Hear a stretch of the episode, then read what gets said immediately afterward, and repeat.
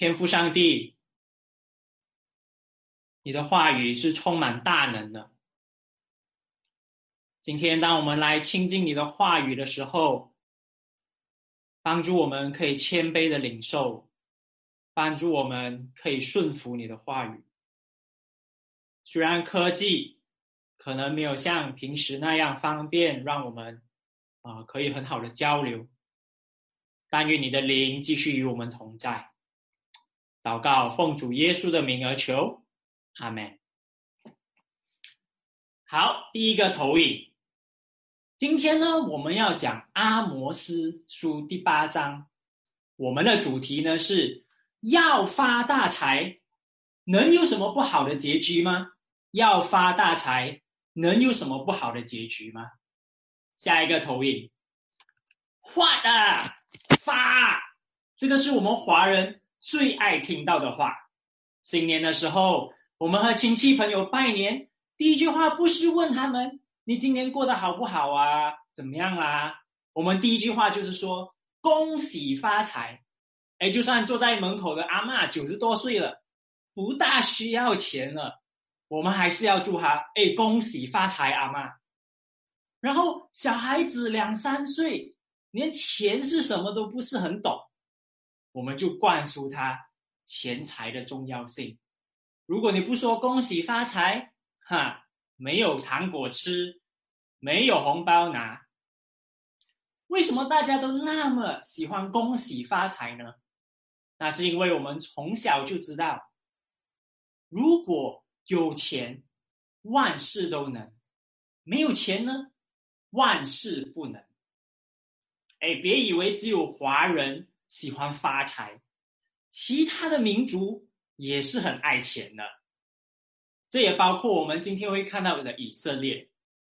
这两个月下来，我们读阿摩斯书，我们看到以色列人为了发财，用各种方式践踏穷人。上个星期，就连最应该圣洁的祭司，在神的千锤线的衡量下，都严重的不及格。今天，让我们继续看以色列这样发财大过天的态度会有怎样的结局。下一个投影，第三个 PPT，你们会看到我的讲道呢分成三点：第一点，结局的来到；第二点，结局的原因；第三点，结局的悲痛。好，让我们先来看第一点，一到三节结局的来到。第一节，神给阿摩斯看到一个画面，下一个投影，那就是一筐一箩夏天的果子。奇怪了，这到底是什么意思？神在第二节告诉阿摩斯，这些夏天的果子代表着神的子民以色列的结局到了。可能你会好奇，哎，夏天的果子。跟以色列的结局又有什么关系呢？其实那是因为夏天的果子和结局的发音是很像的。哎，我这边准准备了一些小字条。夏天的果子的发音呢是 kiss，结局的发音呢是 kiss，kiss kiss，听起来是很像的，就好像我们华人呢。听到“死”这个字，我们就很不喜欢，因为它很像死。所以神呢，在这边用夏天的果子 “kiss” 来代表以色列的结局 “kiss”，而这个结局呢，是整个以色列上上下下都要面对的。第三节，神说他必不再宽恕他们了，在那日，宫殿里的诗歌。要变为哀嚎，必有许多尸首抛在各处，安静无声。我们看下一个投影，这里我们看到以色列会经历一个全国的大屠杀。本来和平的以色列，现在呢，就连整个国家呢都是遍满尸体的，就连一个生命都没有。到处都是安静。以色列以前和平的生活，其实是神一次又一次的原谅他们，他们才可以这样和平的。现在神不再宽恕他们的罪的时候，不再让他们继续犯罪的时候，他们那充满欢乐的宫殿，马上变成哀号的地方。各位，以色列一次又一次不听神的警告，就像我们不听科学家。给我们的警告不是吗？科学家早在一月就告诉全世界，冠状病毒比 SARS 危险十倍，全世界的政府要提高警惕。但是呢，全世界的反应是什么？哎呀，是中国的病毒，武汉的病毒，不会那么远飘到我们这边的啦，不需要担心什么结果。现在呢？结果呢？我们所有人，每一个国家都在面对着我们不听警告的下场。弟兄姐妹，我们不听科学家的警告，让我们面对疫情蔓延的结果；但是我们不听神的警告呢，会让我们面对灭亡的结局。神已经透过天灾。死亡病毒来提醒我们，我们活在的是一个破碎、拒绝他的社会世界。如果我们再这样继续拒绝神，我们最终将会面临最大的审判。但是可悲的是，还是有很多人认为：“哎，我自己现在健健康康啊，不需要担心什么结局，我只要洗手啊，保持卫生就好。什么神不神的？”别管他。今天的经文很清楚的告诉我们，不论你是谁，就连神的子民以色列，最终都需要面对神给他们的结局。每一个人的结局只有两个：和神在一起，逃过神的审判；又或者和以色列一样，继续和神为敌，最终。面对神的愤怒，今天在荧幕前的你，问题不是有没有结局，我们要问自己的是：我们准备好面对结局了吗？可能在家里，你已经准备好面对病毒了，家里非常安全跟卫生，到处都消毒杀菌。可是，你准备好？面对神会审判世界的结局了吗？只有和神站在同一阵线，你和我才能逃避像以色列以色列这样的结局，得到真正的救赎。可能这个时候你会好奇：哎，为什么以色列会有这样凄惨的结局？现在我们来看下一个投影，第六个 PPT，我们讲到的第二点。结局的原因，以色列会有这样的结局。经文告诉我们有两个原因。下一个投影，第七个 PPT。第一个原因是他们为了发财所犯下的罪行。他们为了发财，他们心里厌弃神。五节我们就看到，他们初一安息日的时候就在问，心里在问：哎，这些日子几时可以过去？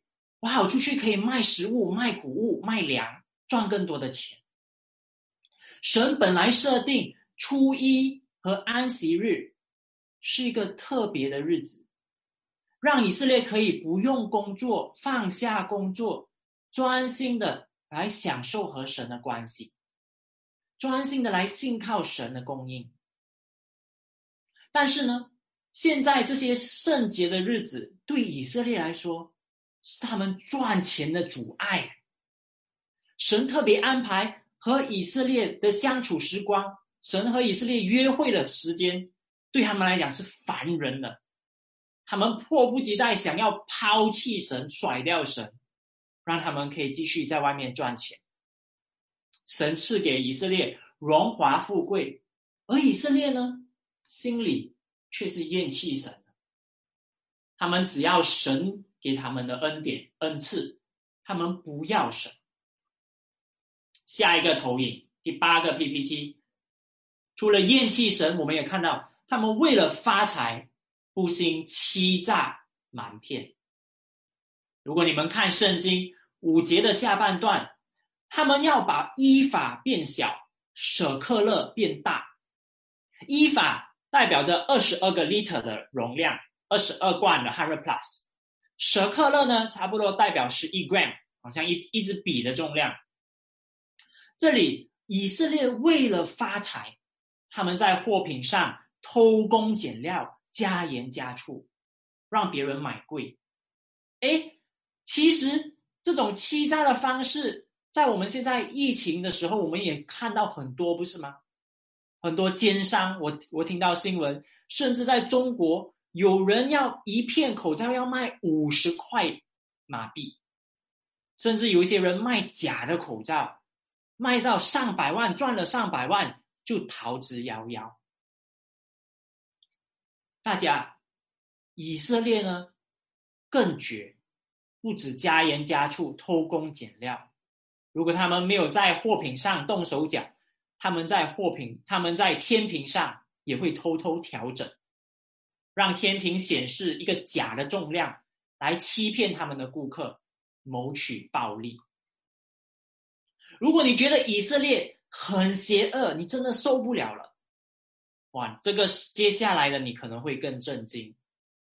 下一个投影 PPT 第九，他们会为了发财，甚至可以践踏人命。六节，圣经六节说到，他们用银子。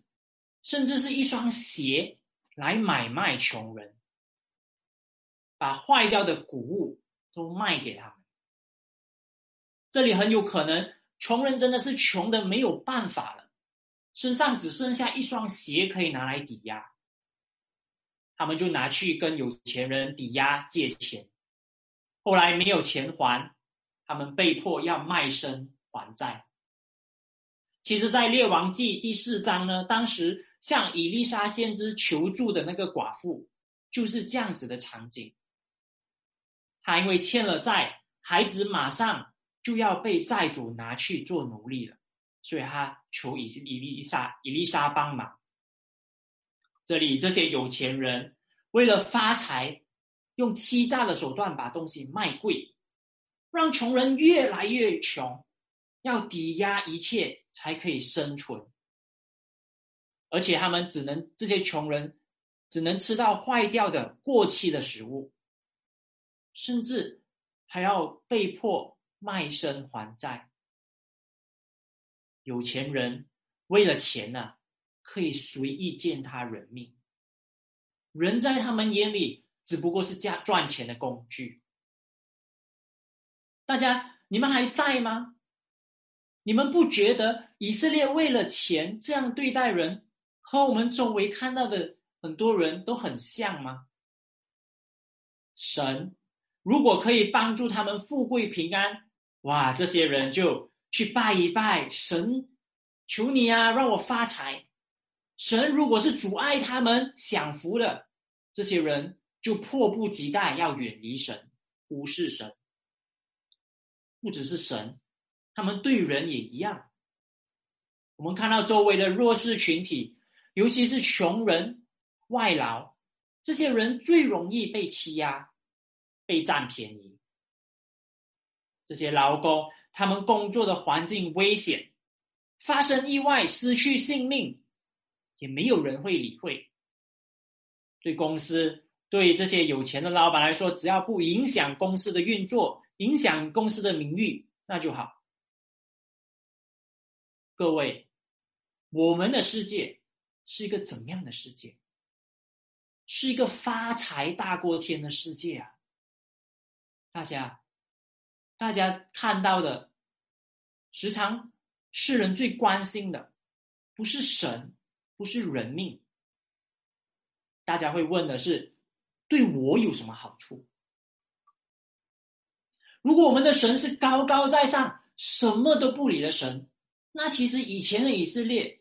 现在的社会呢，不用担心会有什么不好的下场。但是问题是，我们的神是个永远不会忘记任何罪行的神。所以下一个投影，第二个原因，以色列灭亡的第二个原因，神的永远不忘。第七节，我们就看到神这个时候指着雅各的骄傲发誓说：“你们这一切的行为，我必永远不忘。”这里你们可能会很好奇，哎，神为什么拿雅各的骄傲来启示？听起来好像有点奇怪。其实这是一个神讽刺的说法，因为之前神已经拿了他的名字。他的圣洁来发誓，他的名，他的圣洁是永远不变的，所以他发誓的内容呢，也是永远不会变。而还有另外一个不会变的事情，那就是以色雅各以色列的骄傲。神看到他们从头到尾对他的骄傲，所以他们，所以神拿他们的骄傲来发誓，代表他的内容，发誓的内容是永远不变。这是神对他们最大的讽刺。如果这个时候你很累了，打起精神来听好了，接下来这一段是非常重要。神在第七节发誓，他永远不会忘记任何的一个罪行。以色列如何的无视他，为了财富，不顾神，不顾人，不顾诚信。这些神都是完全的看在眼里的，圣洁的神不会纵容人一直违背他、伤害人，所以就算是神的拣选的子民呢，也逃不过他公平的审判。神对他们的审判会让整个以色列陷入大地震。第八节就说到，那时以色列全地。必如尼罗河一样上起又退落，这和我们之前在一章一节、二章十三节读到的地震的预言是相符合的。最后，这会是一场灾难性的地震、灭亡的地震，会让所有人都悲哀。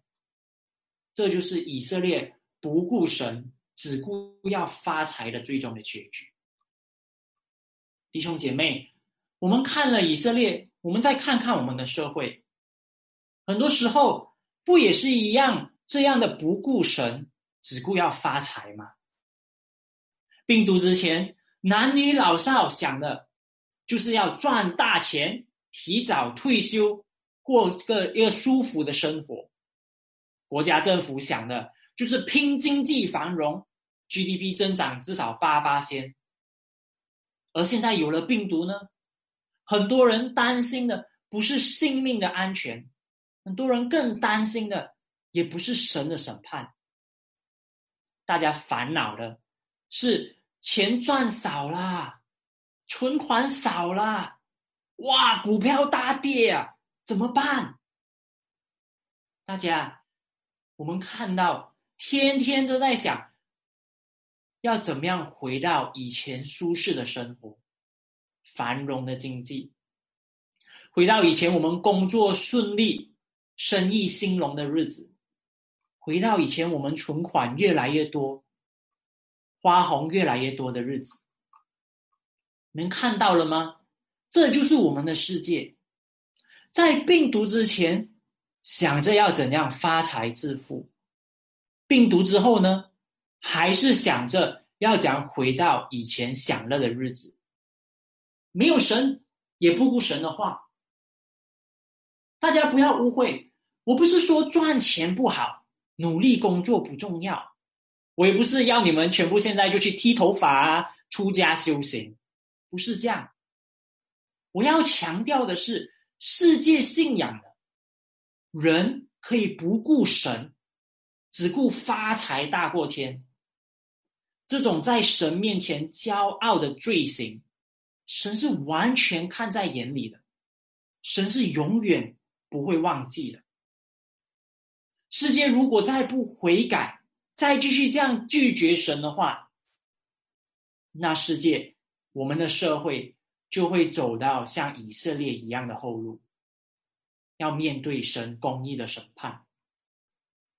弟兄姐妹，我们身为基督徒，万万不可以像世界一样，把钱当作神，发财大过天，甚至无视神，不顾人命，也不管诚信。我们要时时刻刻警惕自己，我们要过全心全意爱神、爱人的生命。我们要信靠神会供应我们，要记得钱。只是我们荣耀神的一个工具，所以这个时候我们更要诚实慷慨，不要被钱奴役了。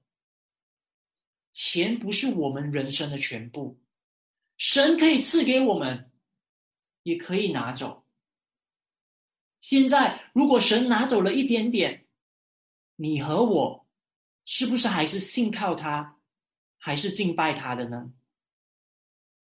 如果这个时候有人为了钱想要放弃神的话，那接下来第三点，下一个 PPT，PPT 第十一，以色列结局的悲痛，是对这些人强烈的警告。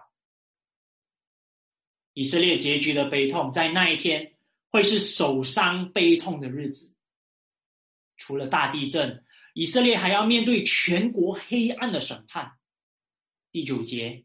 神要让以色列失去阳光，在大白天也变为完全黑暗。这个是神在出埃及记的时候对敌人埃及审判的一个方法。现在就连自己的子民也逃不过同样的审判。此外，以色列还要失去他们的生活。第十节，神要让他们庆祝的节日都变为悲哀，使他们的歌曲。都变为哀歌。不止这样，更严重的，他们还会失去生命。在第三节之前，我们就看到以色列到处都是被丢弃的尸体。那十节下半段告诉我们，就算没有死呢，活下来的人都会腰束麻布，头上光秃，每一个人都在为自己的爱人受伤。哀悼，这些活下来的人经历的痛是世界上最极端的痛，是丧子之痛，而且是失去自己唯一的孩子的痛。不会再有其他的孩子可以为自己带来希望和安慰了，剩下的只有空虚和绝望。在那一天，以色列的结局是没有人可以承受的，是生不如死，是悲痛哀悼的日子。下一个投影，除了悲、受伤、悲痛的日子，神还会把最可怕的饥荒降在以色列。第十一节，这个饥荒不是粮食的饥荒，也不是水源不足的饥荒。而是神话语、神的真理的饥荒，在以色列被审判的日子中，神不会再对他们说话了，也不会再有先知叫他们悔改归向神了。神留给他们的只是一片安静。十二节，他们这个时候才想要渴慕神的真理，想要找到神，东南西北到处去找，到处听。都听不到神一个字一丝话，一切都太迟了。神留给以色列的就只有一片安静。十四节，神提醒以色列，他们会落到这样的结局，是因为他们背叛神。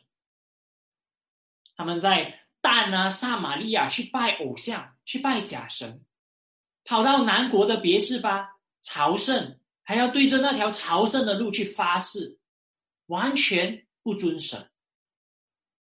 以色列这样拒绝神，最终的结果就是倒下，永远不会再起来。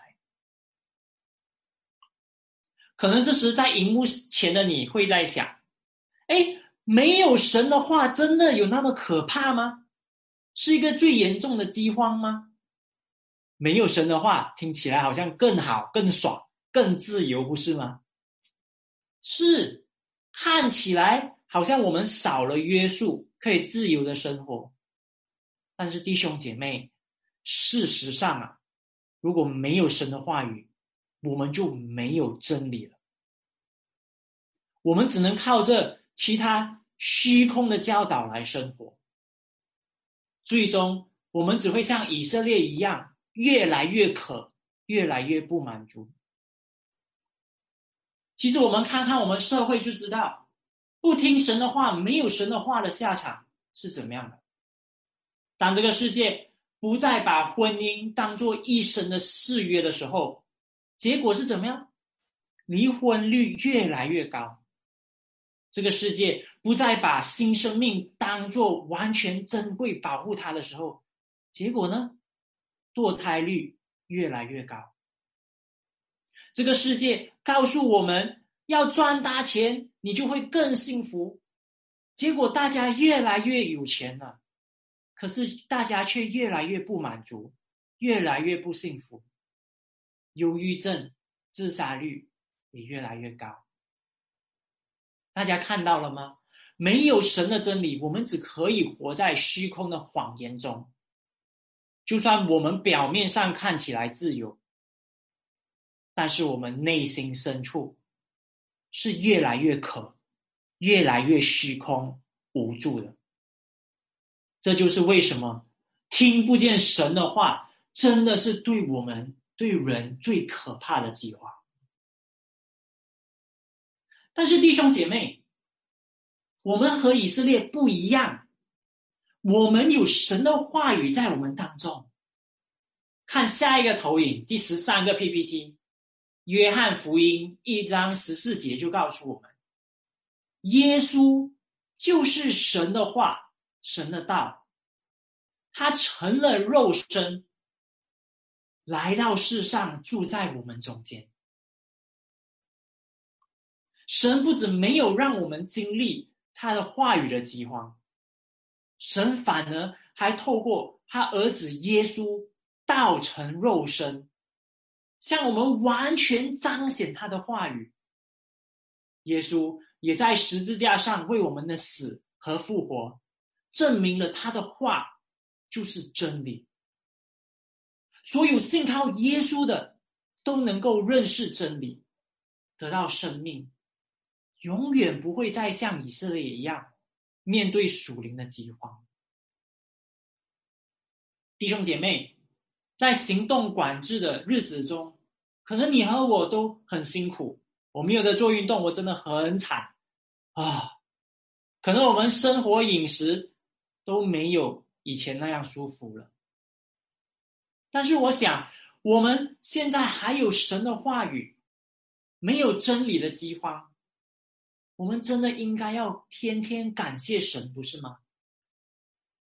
在行动管制的时候，我们更要珍惜神透过圣经赐给我们的话，因为他的话让我们可以得到真正的生命，盼望着永生。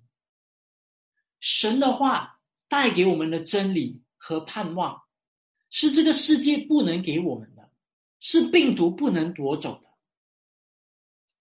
所以，就算你和我生活不容易，我们天天都可以为着他的真理而感谢他。弟兄姐妹，来到最后了，一开始我们就问到：追求发财能有什么不好的结局吗？全世界都在追啊！今天的经文让我们看到，以色列不顾神。只要发财大过天，他们面对的结局是灭亡的结局。这也给你和我一个严厉的警告：如果我们要逃过神的审判，要得到真正永远永恒的这个基业、这个财富，永远和神在一起享受生活的话，我们唯一的方法。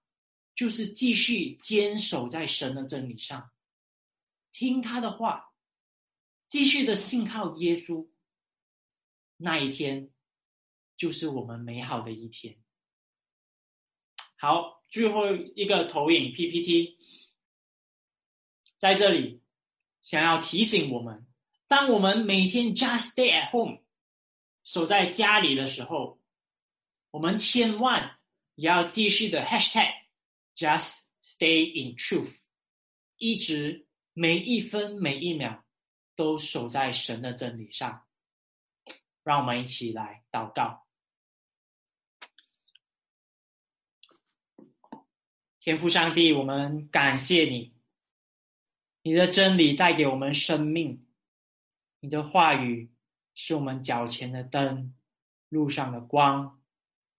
求你帮助我们以以色列作为警惕，不要不顾你去追求世界的财富，让我们看到真正的基业。是透过耶稣在天国的基业，让我们继续的靠着你的话，靠着耶稣，盼望着那一天的到来。我们祷告，是奉主耶稣的名而求，阿门。